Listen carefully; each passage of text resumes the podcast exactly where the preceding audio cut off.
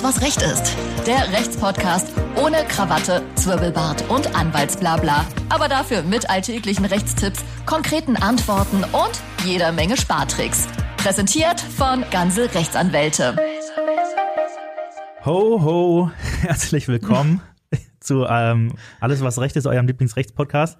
Ich bin Martin Wiesel.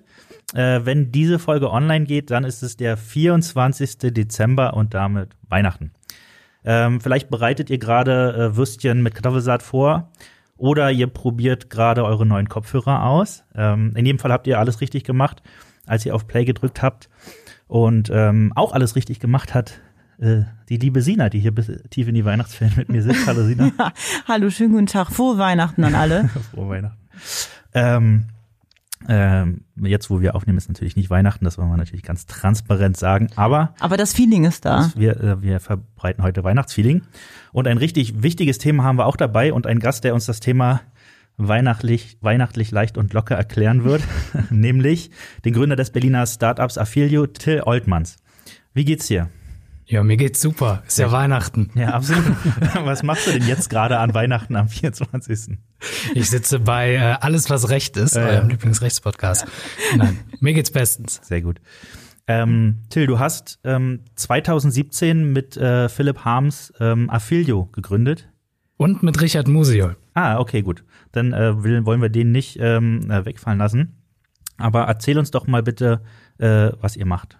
Ja, wir machen das Thema Vorsorge einfach und zugänglich. Das mhm. heißt, kann man sich so vorstellen, vor Affilio, wenn man wichtige Regelungen treffen wollte, dann muss man zum Beispiel für eine Patientenverfügung oder eine Vorsorgevollmacht zum Anwalt oder Notar.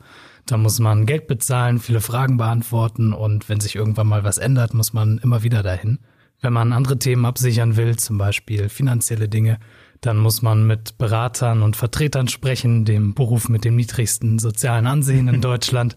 Und wenn man dann in der Familienpflege oder einen Todesfall hat, dann steht man doch wieder alleine da. Und bei Affilio kann man all diese Themen digital regeln, hat alles an einem Ort und immer aktuell. Und dafür haben wir so eine Plattform gebaut, mit der man das ganz alles ganz einfach selbst machen kann.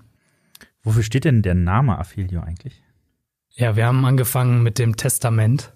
Das wollten wir digital abbilden und äh, das Testament, das ist ja für die Kinder meistens und wir wollten unbedingt einen lateinischen Begriff, weil wir damit eine ältere Zielgruppe adressieren wollten und Filius, Filia, das heißt Sohn oder Tochter. Und wir dachten, das A, das heißt irgendwie für, aber mhm. stimmt gar nicht auf Latein. ja. Aber hört sich schön an. Aber Startups müssen auch immer mit A anfangen ne? und das mit O aufhören und so. Ach, und das, das, ist die Regel, ja? Ja, zumindest irgendwie so vom Klang her. Zalando und, und sowas. Ah, ja, ne? Ähm, Termondo gab's da. Und äh, deswegen für den Sohn, für die Tochter, für die Kinder, da kommt der Name her. Und die Domain war noch zu haben, das war auch wirklich ein Kriterium, was man nicht mhm. unterschätzen darf. Das stimmt. Wie seid ihr denn darauf gekommen? Gab es irgendeinen Auslöser, der in euch äh, den Drang danach geweckt hat? Ja, also damals waren es noch Philipp und ich. Wir kennen uns schon aus der Schulzeit, kommen beide aus Hamburg und haben dann zusammen BWL äh, in Fallen da bei Koblenz studiert. Und wir hatten 2015 zeitgleich pflegebedürftige Großeltern und haben gesehen, wie unsere Familie viele Dinge regeln muss.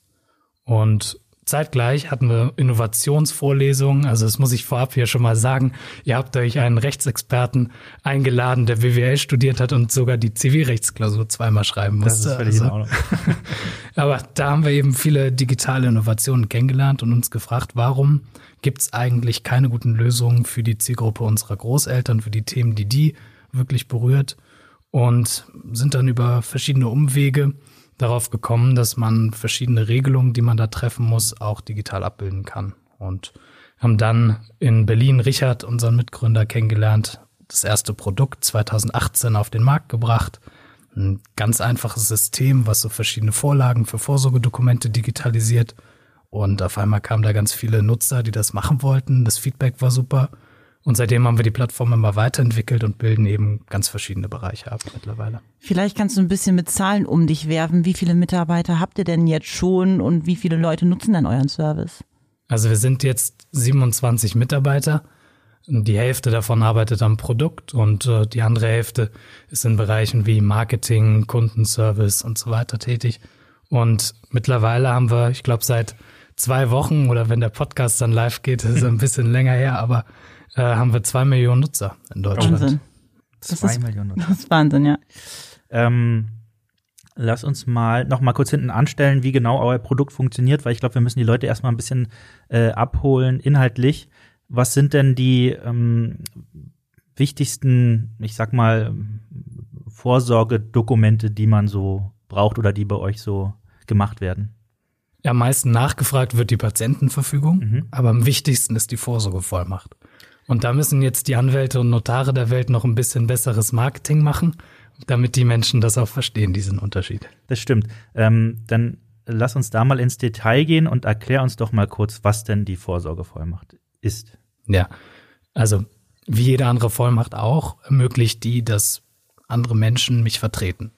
Und im Bereich, in Lebenssituationen, wo es mir nicht so gut geht, wo ich keine eigenen Entscheidungen treffen kann, zum Beispiel im schlimmsten Fall liege ich im Koma, aber auch eine Demenz ist da ein entscheidender Punkt. Äh, Wenn ich eben selbst nicht mehr diese Entscheidung treffen kann, dann denken viele Menschen, dass einfach irgendjemand anderes das dann schon macht. Zum Beispiel die Eltern für ihre Kinder. Ähm, das ist aber nicht so, das darf man nicht. Das geht auch in der Praxis häufig gar nicht.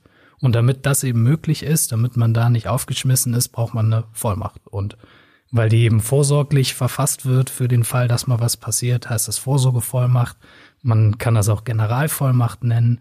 Das ist einfach die, das ermöglicht einfach nahestehende Person, ähm, verschiedene Dinge für mich regeln zu dürfen, wenn ich selbst dazu nicht mehr in der Lage bin. Da würde ich gleich direkt mal nachfragen, wenn ich denn äh, keine Vorsorgevollmacht habe, wer würde denn dann die Entscheidungen treffen? Ja, das kommt auf den Bereich drauf an. In vielen Bereichen darf das dann erstmal wirklich niemand machen. Und ähm, ganz kritisch ist es, wenn es um medizinische Entscheidungen geht. Und da hängt das eben auch eng mit der Patientenverfügung zusammen. Und ähm, in der Regel muss dann ein gesetzlicher Betreuer äh, bestellt werden. Das geht über das Betreuungsgericht. Das kann dann auch ein Angehöriger werden. Aber es kann eben auch ein Fremder werden. Und dauert wahrscheinlich ein Berufsbetreuer. Es dauert lange, es kostet dann auch Geld, wenn es ein Berufsbetreuer wird. Und selbst wenn es dann zufällig jetzt doch jemand, na, zufällig ist das nicht, wenn es jemanden gibt, dann wird er das auch. Aber selbst wenn es jemand aus der eigenen Familie wird, gibt es da eben ganz viele Auflagen, die man dann erfüllen muss. Man muss zum Beispiel Rechenschaft ablegen, was man mit, den, mit dem Geld der Person dann tut. Und äh, das ist wirklich ziemlich anstrengend und äh, belastend für die ganze Familie. Wer braucht denn so eine Vorsorgevollmacht? Also sollte ich jetzt auch eine ausstellen, stellt man die aus, ausstellen lassen? Naja, du kannst sie verfassen, klingt Verfassen? immer ganz gut, aber Hauptsache du machst sie mal irgendwie. Das, also für jeden ist sowas auch sinnvoll. ja, also für jeden Volljährigen, der noch wirklich geschäftsfähig ist, also der in der Lage dazu ist, eigene Entscheidungen zu treffen, ist es absolut wichtig, damit eben jemand für dich Entscheidungen treffen kann, wenn du selbst nicht mehr dazu in der Lage bist. Okay, das heißt, unter 18 kann ich so eine auch gar nicht aufsetzen. Da muss ich schon über 18 sein. Du bist ja auch zum Glück. Ja, ich ja weiß man sehe. das? Also ich sehe aus wie 16. ähm, okay, gut. Ähm, okay, was, was ohne Vorsorgevollmacht passiert, haben wir gerade geklärt. Das heißt also, ähm, was braucht es denn äh, bei der Vorsorgevollmacht, damit sie am Ende wirklich gültig ist? Also wenn die, wenn die gut formuliert ist, ja, wenn, wenn man eine Vorlage oder einen Anwalt oder einen Notar benutzt, dann braucht es eigentlich am Ende nur noch die Unterschrift, damit das alles gilt. Das heißt, es muss, braucht man nicht notariell beurkunden oder sonstiges. Also da gibt's äh, gibt's bestimmte Unterscheidungen, die man treffen muss. Generell, wenn ich jetzt jemanden dazu ermöglichen möchte, ermächtigen möchte, mich zu vertreten, dann reicht das, wenn ich dazu die Erklärung abgebe. Da kann ich diese Vorsorgevollmacht verfassen und unterschreiben. Und dann ist die Person schon in der, in der Lage dazu, Entscheidungen für mich zu treffen. Wenn es jetzt allerdings um Geschäfte geht, die sonst auch eine notarielle äh, Beglaubigung der Unterschrift erfordern, wie zum Beispiel Immobiliengeschäfte, dann muss eben auch die Vorsorgevollmacht äh, notariell beglaubigt werden. Da gibt es noch einen Sonderfall, da können eigentlich auch so ähm, Betreuungsvereine heißen die, die gibt es in jedem Bundesland, können da eigentlich auch die Unterschrift beglaubigen, aber das macht man besser beim Notar, das kostet auch nur 10 Euro oder so, das, das ist dann schon der richtige Weg. Und einen Sonderfall gibt's, das äh, sind die Banken, die akzeptieren nämlich manchmal diese Vollmachten nicht, auch wenn sie es müssten. Und deswegen muss man wirklich schauen, dass man, wenn, wenn man da auch den Zugriff auf die Konten ermöglichen möchte, mit der bevollmächtigten Person zur Bank geht und da nochmal die eigenen Formulare von der Bank ausfüllt. Ist da nur eine Person dann bevollmächtigt oder kann ich gleich zwei oder drei angeben bei mir?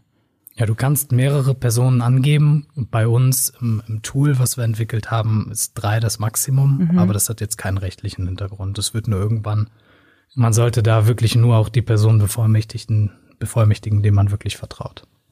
Und an welche Sachen sollte ich denn in der Vorsorgevollmacht so denken? Also was sind so die, äh, die, die Top-Themen, die da so geregelt werden?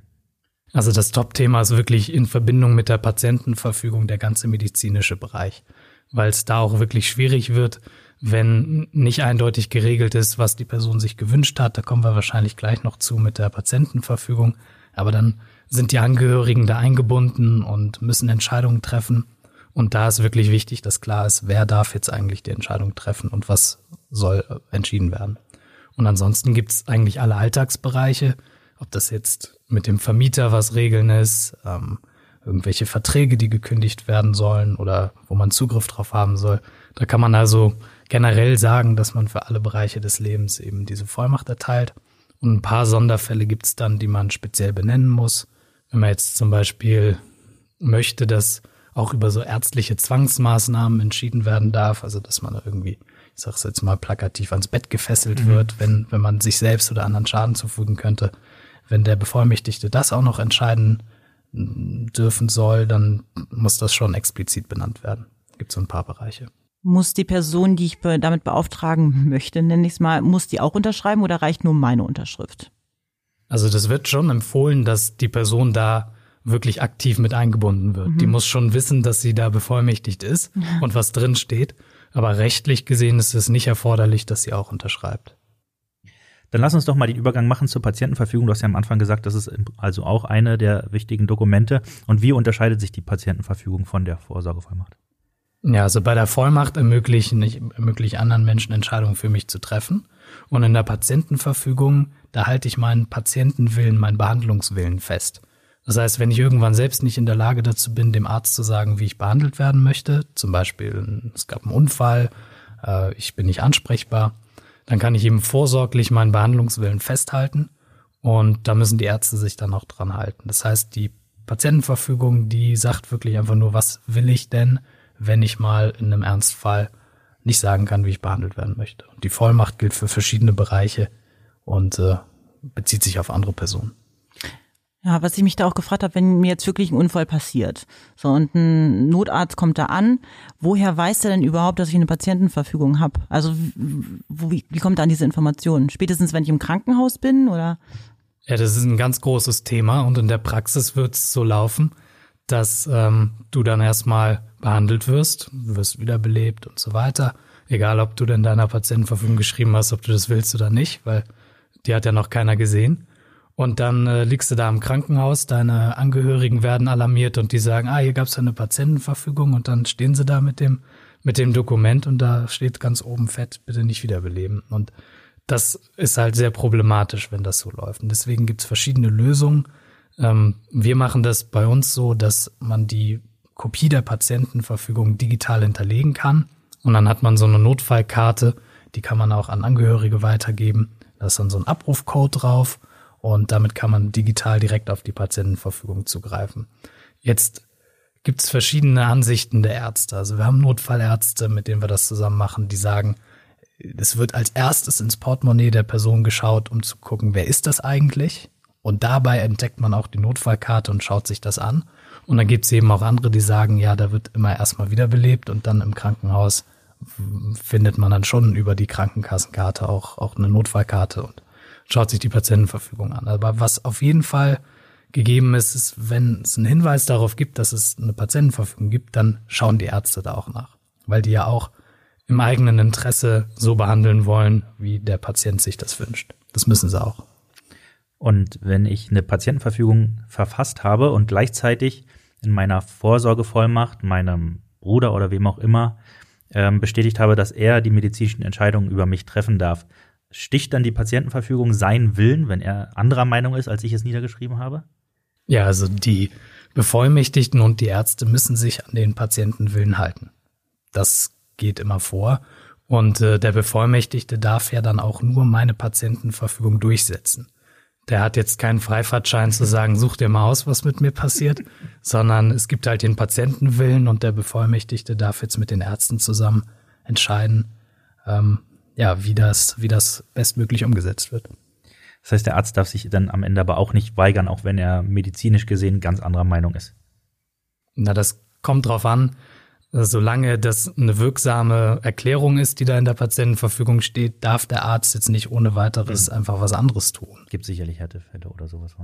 Also wenn ich mir wünsche, dass äh, wenn ich ins Krankenhaus komme und ich habe da irgendwie einen einen bleibenden Hirnschaden und dann soll der Arzt mir bitte die Spritze geben, damit ich dann nicht mehr lebe, dann gilt das nicht. Also ich darf mir jetzt nicht wünschen, dass der mich irgendwie umbringt, wenn ich einen Hirnschaden haben ja. könnte.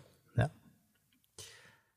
Wenn ich jetzt nicht euren Service jetzt nutze, sondern das alles irgendwie wahrscheinlich handschriftlich aufsetze, wo bewahre ich denn so eine Patientenverfügung dann am besten auf? Sage ich den Leuten Bescheid um mich herum, wo ist die?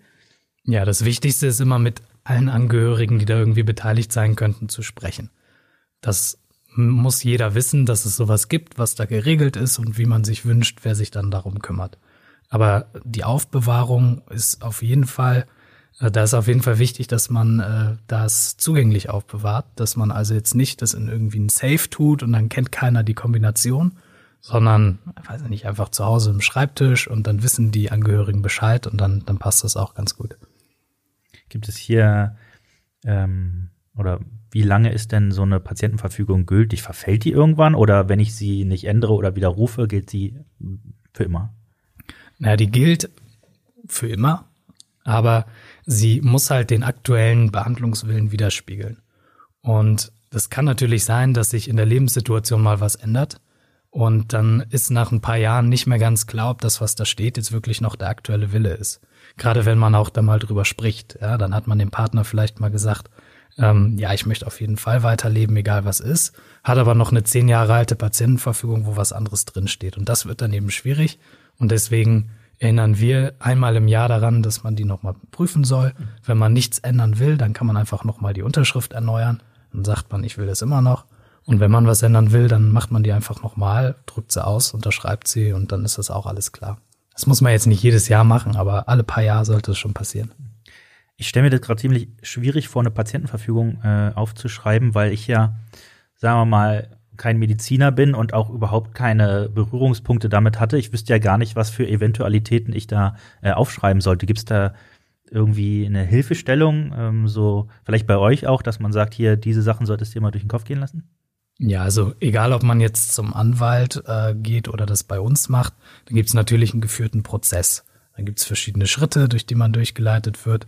Dann gibt es Erklärungen zu den einzelnen Fragen. Und da muss man jetzt nicht selber wissen, was da alles reinkommen soll. Man muss einfach nur sich Gedanken machen, was man will.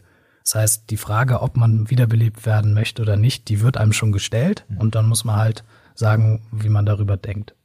Ähm, ansonsten gibt es verschiedene Hilfen, wie man das machen kann. Also es gibt Ratgeber, kostenlose Formulare, da gibt es ganz viele Anlaufstellen. Wir glauben nur, dass dieses geführte Interview sehr, sehr wichtig ist und das gibt es ne, eben entweder nur beim persönlichen Berater oder mit Online-Tools wie Affilio, die das Schritt für Schritt durchgehen. Hm, vielleicht arbeiten wir ja noch mal kurz mit Beispielen. Also ähm, Wiederbelebung hast du gesagt, wahrscheinlich zählt auch noch äh, lebenserhaltende Maßnahmen dazu. Äh, Gibt es noch irgendwelche Klassiker?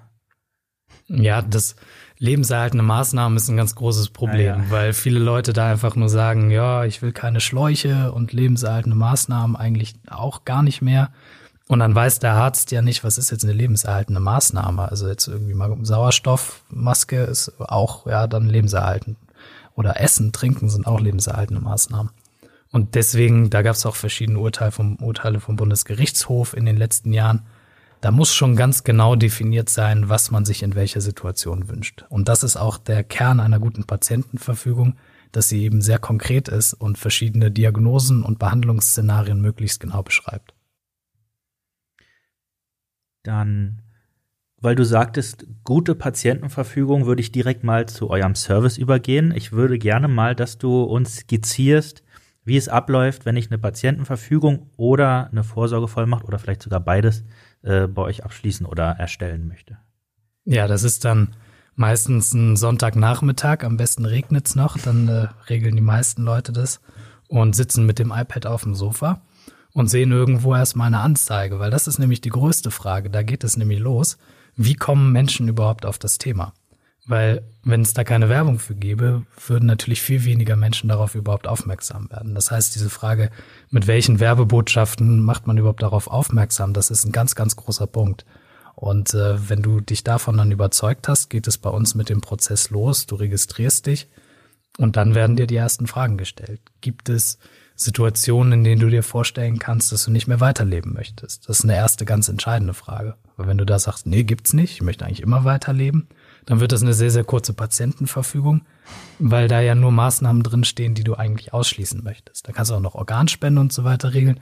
Aber grundsätzlich ist die dafür da, dass du Regelungen triffst, die von diesem Standard der Lebenserhaltung abweichen. Und wenn du das dann möchtest, geht's in die einzelnen Szenarien. Unter welchen, bei welchen Diagnosen möchtest du nicht mehr weiterleben?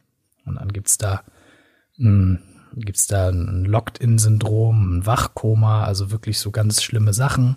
Und für verschiedene Dinge, äh, die dann nicht so spezifisch beschrieben sind, gibt's dann auch noch konkrete Situationen in unmittelbarer Todesnähe, äh, bei einer schweren, unheilbaren Krankheit und so weiter. Und da kannst du dann eben immer sagen, in welcher dieser Situationen und bei welcher dieser Diagnosen möchtest du eigentlich Maßnahmen ausschließen. Und danach kannst du noch die Maßnahmen konkret benennen. Es gibt ja zum Beispiel Menschen, die sagen, ja, also Antibiotika und Bluttransfusion, das ist für mich alles okay, aber ein Luftröhrenschnitt, das möchte ich grundsätzlich nicht, egal unter welchen Umständen. Und so wirst du da durchgeführt hast an jeder Frage immer die passenden Erklärungen, also Fachbegriffe werden grundsätzlich schon mal vermieden, aber wo das nicht geht, werden sie erklärt. Und du bekommst dann auch ein Feedback zu deinen Antworten. Ja, da wird dir nochmal gesagt, hey, mit dieser Antwort äh, läuft das jetzt so und so. Und dann bist du im Schnitt in 15 Minuten durch mit der Patientenverfügung. Und die Vorsorgevollmacht geht sogar noch schneller weil viele Menschen, die das machen möchten, einfach eine Generalvollmacht erstellen. Mhm. Die ist dann relativ standardisiert. Das heißt, unterm Strich einfach nur, du darfst alles. Und äh, das dauert ein paar Minuten und ist dann erledigt. Mhm. Wichtig ist, dass man versteht, was man da tut. Und deswegen sind diese Erklärungen äh, da essentiell. Und wenn ich noch gar nicht weiß, was von den äh, Sachen ich überhaupt brauche, kriege ich da bei euch auch äh, irgendwie eine Guidance oder sowas? Ja, also generell in diesem Thema Vorsorge gibt es ja noch viel mehr als nur diese Dokumente. Und da ist es schon extrem schwierig durchzublicken und zu wissen, was man in welcher Situation braucht. Und da helfen wir grundsätzlich schon und äh, zeigen dem Nutzer genau, was in welcher Situation relevant ist. Bei den Dokumenten ist es eigentlich ziemlich eindeutig, weil bei uns die Nutzer ja wegen eines konkreten Dokuments kommen, zum Beispiel bei der Patientenverfügung. Und wenn sie dann fertig sind, dann sagen wir ihnen, hey, damit jetzt jemand anderes noch für dich diese Wünsche auch umsetzen kann, brauchst du noch eine Vollmacht. Und so funktioniert das in dem Zusammenhang. Mhm. Und man kann, äh, das hatte ich auch auf eurer Seite gesehen, sich ja von vornherein schon mal überhaupt den Vorsorgebedarf ermitteln lassen. Also wenn ich jetzt äh, äh, total planlos erstmal äh, durchs Internet surfe und der Meinung bin, ich brauche irgendwas zur Vorsorge, dann kriegt man bei euch schon äh, anhand von gewissen Fragen mitgeteilt, das könnte was für dich sein. Ja, also das, Thema Vorsorge insgesamt, also wenn man die finanziellen Bereiche noch mit reinnimmt und diese konkreten Situationen wie ein Pflege oder ein Todesfall, das ist super komplex und da bieten wir eine Bedarfsanalyse und verschiedene Hilfestellungen. Dass man jetzt einfach so mal bei Affilio landet, weil man irgendwie vorsorgen möchte, aber gar nicht weiß wie, das äh, würde ich behaupten, ist bisher noch nicht passiert. Äh, das heißt, diese Bedarfsanalyse ist wirklich nur für Leute, die über ein Thema kommen und dann sagen, ja gut, eigentlich habe ich ja noch hier ein bisschen mehr Zeit an meinem Sonntagnachmittag. Jetzt will ich auch nochmal die anderen Sachen abhaken. Ihr seid ja auch in der, wie wir in der digitalen Welt so unterwegs. Gibt es da und wenn ja, welche sind das auch Vorteile und Nachteile von dem Service, den ihr anbietet? Würde ihr sagen, bei manchen, ah komm, geh da mal wirklich besser zum, zum, zum Anwalt oder zum Notar.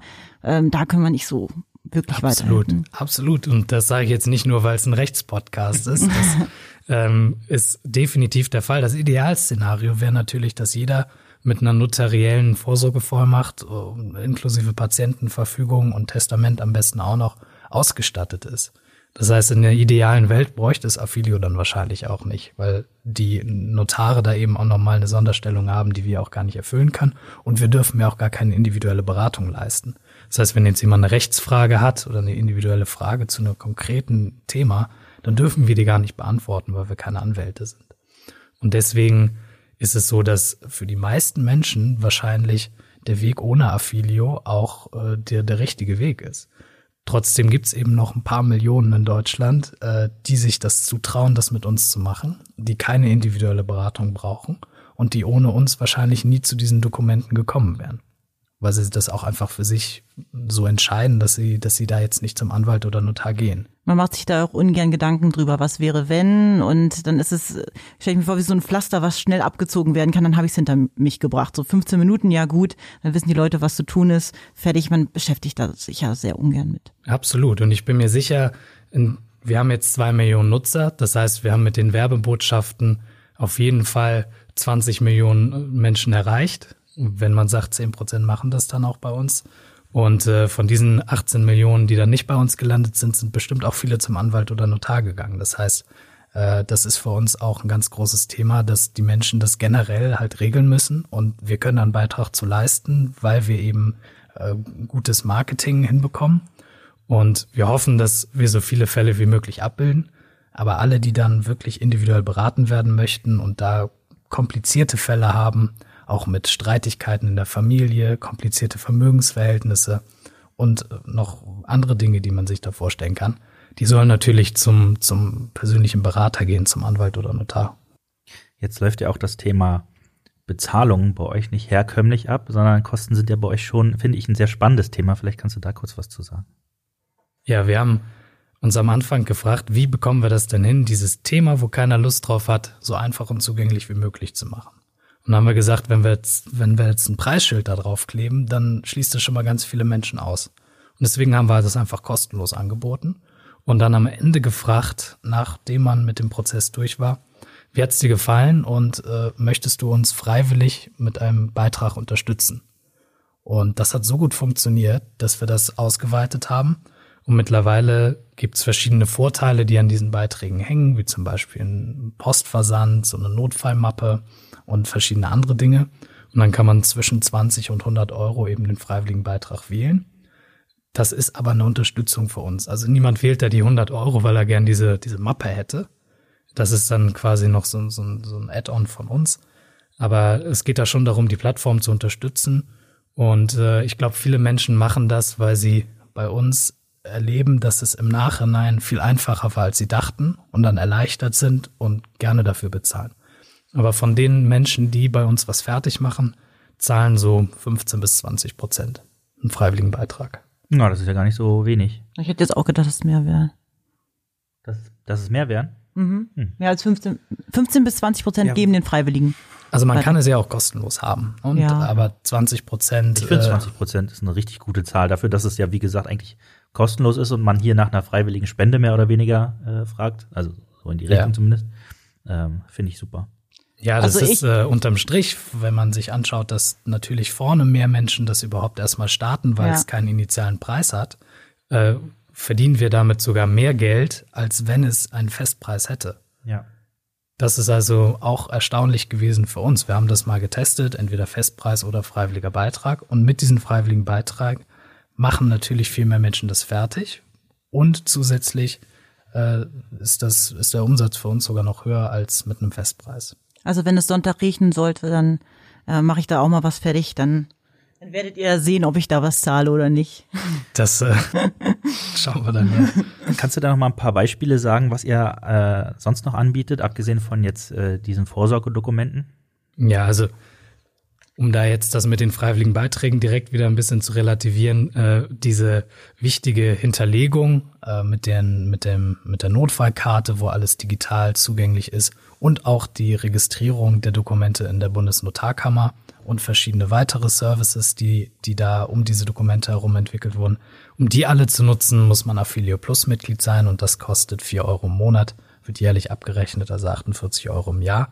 Das heißt, um da wirklich den vollen Umfang mit allen Dokumenten und allen Services zu nutzen, muss man dann auch diese, diese Mitgliedschaft eben äh, kaufen. Und wir entwickeln eben in diesem Bereich Vorsorge eine Lösung, die jeden Menschen in seiner Lebensphase abholt und sagt, dass alles, was du da machen musst, eigentlich ganz schnell und einfach abgehakt werden kann mit uns. Das sieht jetzt für einen Berufseinsteiger ganz anders aus als für jemanden, der gerade am Ende seines Lebens das Testament verfasst.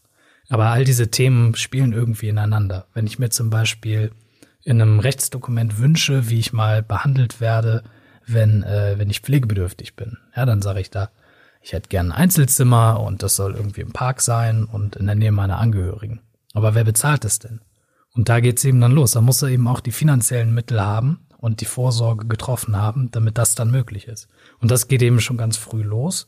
Und wir sind gerade dabei, die Themen äh, die für unsere Generation oder unsere Lebensphase gerade wichtig sind, äh, noch stärker abzubilden. Das heißt, äh, Versicherungen, alles was da dran hängt, Altersvorsorge. Und parallel entwickeln wir Lösungen, die in konkreten Phasen, wie zum Beispiel im Pflegefall oder Todesfall in der Familie weiterhelfen. Man kann dann mit uns den Pflegegrad berechnen, den Antrag stellen, die Leistungen alle erhalten und äh, wir helfen einfach in jeder dieser Lebenslagen mit allem, was da so ansteht. Ähm, das heißt also, das ist in Planung. Ich wollte nämlich gerade fragen, wo die Reise denn sonst noch so hingehen soll, was ihr noch so Großes äh, vielleicht äh, auf der Tafel zu stehen habt. Ja, also das ist teilweise schon verfügbar, aber da stehen wir noch ganz am Anfang. Das heißt, wenn man denkt, dass wir 2018 jetzt irgendwie das erste Dokument mal angeboten haben, an der Stelle sind wir ungefähr auch gerade mit dem Thema Versicherung mhm. und Altersvorsorge. Da wird noch ganz viel passieren. Wir haben äh, riesige Ideen, wie man zum Beispiel das Thema auch abhaken kann, ohne mit äh, einem Vertreter sprechen zu müssen. Das ist ein ganz wichtiger Punkt, weil momentan gibt es ja nur die Möglichkeit, entweder ich werde selbst zum Experten, indem ich ganz viele Ratgeber lese, oder ich gehe zu einem Versicherungsmakler oder Vertreter.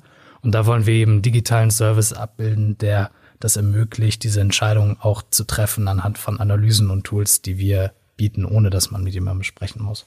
Da sind wir noch ganz am Anfang. Das Thema, wie geht man mit Provisionen um und wie kann man da eine objektive Beratung garantieren, das ist alles super, super wichtig.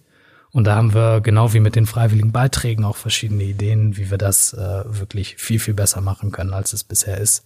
Aber das wird auf jeden Fall noch ein bisschen dauern. Ich meine, wenn der Podcast an Weihnachten live ist, gibt es da vielleicht schon mehr zu sehen. Ja. Wir sind schon schnell, aber wir so treffen uns einfach nicht. nächstes Jahr Weihnachten am 24. wieder und gucken mal, was so alles passiert ist über das Jahr. Das, Das wäre doch gut, romantisch. Ja, ich hatte, ich habe tatsächlich ähm, in diesem Zusammenhang auch das Wort Age-Tech gehört. Ähm, das ist also im Prinzip das, was ihr macht, äh, fürs Alter äh, technologisch digital äh, so ein bisschen vorzusorgen. Äh, glaubst du, das wird noch eine besonders große Rolle spielen jetzt in den nächsten Jahren, so wie, wie Fintech oder Legal Tech, äh, wo wir jetzt äh, äh, stark drinne sind? Glaubst du, dass sich diese Altersvorsorge oder oder beziehungsweise das Problem ist ja auch, dass ältere Menschen häufig gar nicht so einen äh, Zugang zu digitalen Medien oder Internet haben. Bei, ähm, also widerspricht sich das nicht so ein bisschen für die äh, für die nächsten Jahre? Ja, man, man muss differenzieren, was jetzt eigentlich für welche Zielgruppe relevant ist. Ähm, das Thema Altersvorsorge ist ja nun gerade für junge Ja. Menschen relevant und äh, deswegen sind wir mit diesem Begriff Age-Tech auch nicht so ganz einverstanden, den das Forbes-Magazin sich da mal in irgendeinem Artikel über uns Ja. ausgedacht hat. Äh, wir glauben, dass es je nach Lebensphase erfordert es verschiedene Lösungen. Ja, wenn du jetzt gerade in deinen Beruf einsteigst, fragst du dich vielleicht, was ist die richtige Krankenkasse, wie richte, sichere ich meine Arbeitskraft ab, Berufsunfähigkeit und Co. Und äh, wie kann ich fürs Alter vorsorgen? Aber eben auch Themen wie Vorsorgevollmacht, Patientenverfügung und Co. sind ja in der Lebenslage schon sehr entscheidend. Wenn man jetzt viel älter ist, dann hat man ganz andere Dinge, die da relevant sind. Vor allem eben diese Vorsorgedokumente, aber auch Fragen wie, äh, jetzt ist mein Ehepartner pflegebedürftig, wie gehe ich denn damit um? Und deswegen glaube ich, dass dieses Thema Age-Tech, das gibt's so gar nicht, sondern in jeder Lebenslage sind unterschiedliche Lösungen erforderlich. Manchmal Fintech, manchmal Insurtech, manchmal Legal-Tech. Und äh, wir wollen einfach der digitale Lebensbegleiter sein, der in jeder Situation zur Verfügung steht. Und das Thema mit der Zugänglichkeit äh, der digitalen Medien für, für ältere Menschen, das, äh, ja, das hat uns auch ziemlich überrascht, äh, wie gut das doch geht. Ja. Ähm, viele haben einen E-Mail-Account, viele nutzen Facebook. Das ist schon mal ein starker Indikator. Wenn man Facebook nutzen kann, dann geht schon sehr, sehr viel im Internet. Das stimmt. Und ja, von den zwei Millionen Nutzern, die wir da haben, ist bestimmt die Hälfte über 50. Oh, Und 50 ist ja jung. Also mein Vater ist 64. Wenn ich den da jetzt mit in einen Topf werfe, dann äh, kann ich dem den Podcast schon mal nicht zeigen. Das heißt, wir haben auch nach hinten raus äh, Richtung 70, 80, 90 und sogar über 100 haben wir noch echt viele Nutzer, die das selbstständig mit uns regeln. Das heißt also, wir unterschätzen unsere ältere Generation, was das Internet angeht, eigentlich zu Unrecht häufig. Also, also ich jetzt persönlich zum Beispiel. Du bestimmt. Ich ja. Also man unterschätzt generell, wie viele Menschen es einfach gibt, glaube Ja. ich. Und die, die dann in dem Alter das Internet gut benutzen können, das ist dann auch nicht so, als würden die bei, bei jedem Knopf, den sie drücken müssen, Hilfe brauchen, sondern die kommen da äh, genauso gut zurecht wie, wie alle anderen auch. Es gibt natürlich Besonderheiten, was die technischen Anforderungen angeht. Viele benutzen zum Beispiel den Internet Explorer und das ist für Entwickler ein absoluter Graus, dafür noch Ja. äh, verschiedene Dinge zu optimieren. Also da gibt's schon ganz viel und Schriftgrößen. Das natürlich, muss man alles beachten. Aber grundsätzlich sind viele ältere Menschen schon in der Lage dazu, da solche Websites zu bedienen und haben eben auch Zeit und, und Freude daran, das zu tun. Man kann sich ja auch mit der Oma oder der Mutter am Freitagnachmittag nach dem Kaffee trinken auch nochmal zusammen Nee, hinsetzen. nee, Sina, Sonntag. Oder Sonntag, wenn es Am regnet. regnerischen Sonntag, ja. Das stimmt, ja. Ich meine, da gibt's auf jeden Fall äh, schlimmere regnerische Sonntage, aber ich glaube, letztendlich ist das Ziel schon, dass viele das selbst hinbekommen, auch in, im hohen Alter. Und gerade in Corona-Zeiten, wo wir uns ja ein bisschen ne, auch Ja. mal auf Abstand halten sollten. Ähm, ich werde es mir auf jeden Fall angucken, Affilio. Ähm, Finde ich super spannend. Ähm, ja, also ich glaube, das, das bildet so viel ab, was wir, äh, was wir auf jeden Fall brauchen. Ähm, danke erstmal dafür, für diesen Einblick. An alle, die sich dafür jetzt noch äh, äh, weiter interessieren und das auch gerne mal ausprobieren wollen, ist die Internetseite Affilio.de. so sieht's aus.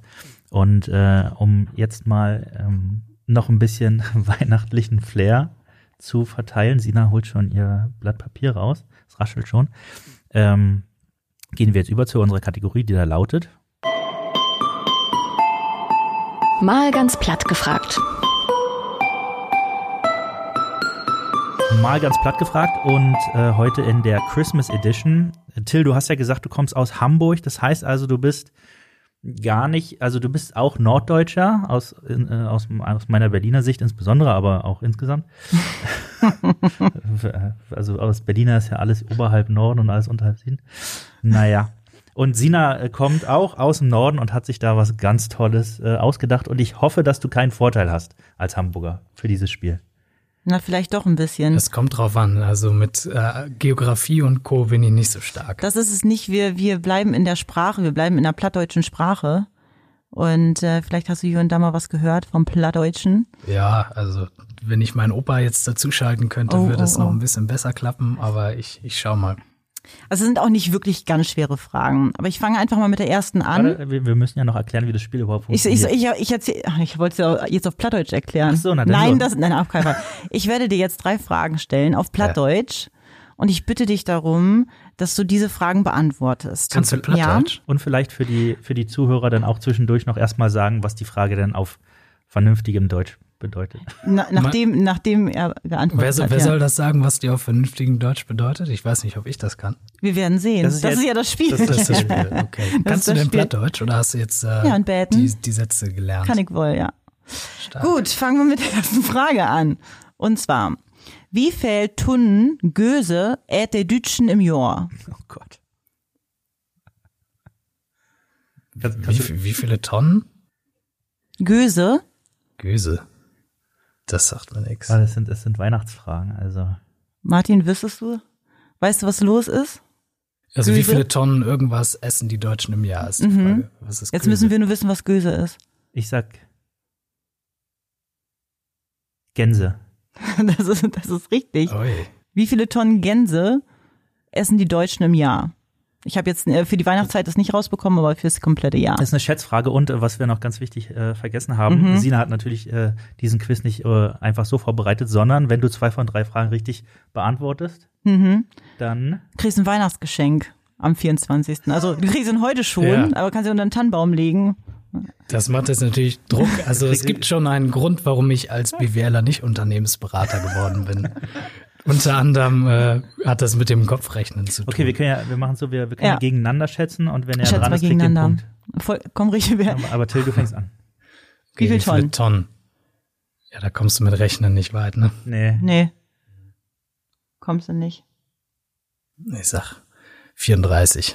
34 Tonnen Gänse. 34 Tonnen Gänse? Dann sag ich, 34 Tonnen das Gänse. klingt richtig schlimm. Das ist richtig Ich schlimm. nehme, ich sag, ich sag 33 Tonnen Gänse. 33 Tonnen Gänse. Okay. Es sind 2083 Nicht, das habe ich alle. Ach, ah, 2870. Ja, da Das habe ich doch ganz klar gewonnen. 2870.000 Tonnen. Tonnen Gänse. Wenn ich das richtig recherchiert habe. Gottes Willen. Ja, Ne? Wir sind so eine Vierfrasse. Wer hat denn jetzt gewonnen eigentlich? für Till. Oh, ein Punkt ja für Till. ganz nah dran. Punkt für Till. Okay, das, die zweite Frage. Wir haben drei insgesamt, ja? Wie hat dat Fei mit der rohen Näsen wecke dat Schlärntüt? da, dat Fei vom Wienersmann mit der rohen Näsen.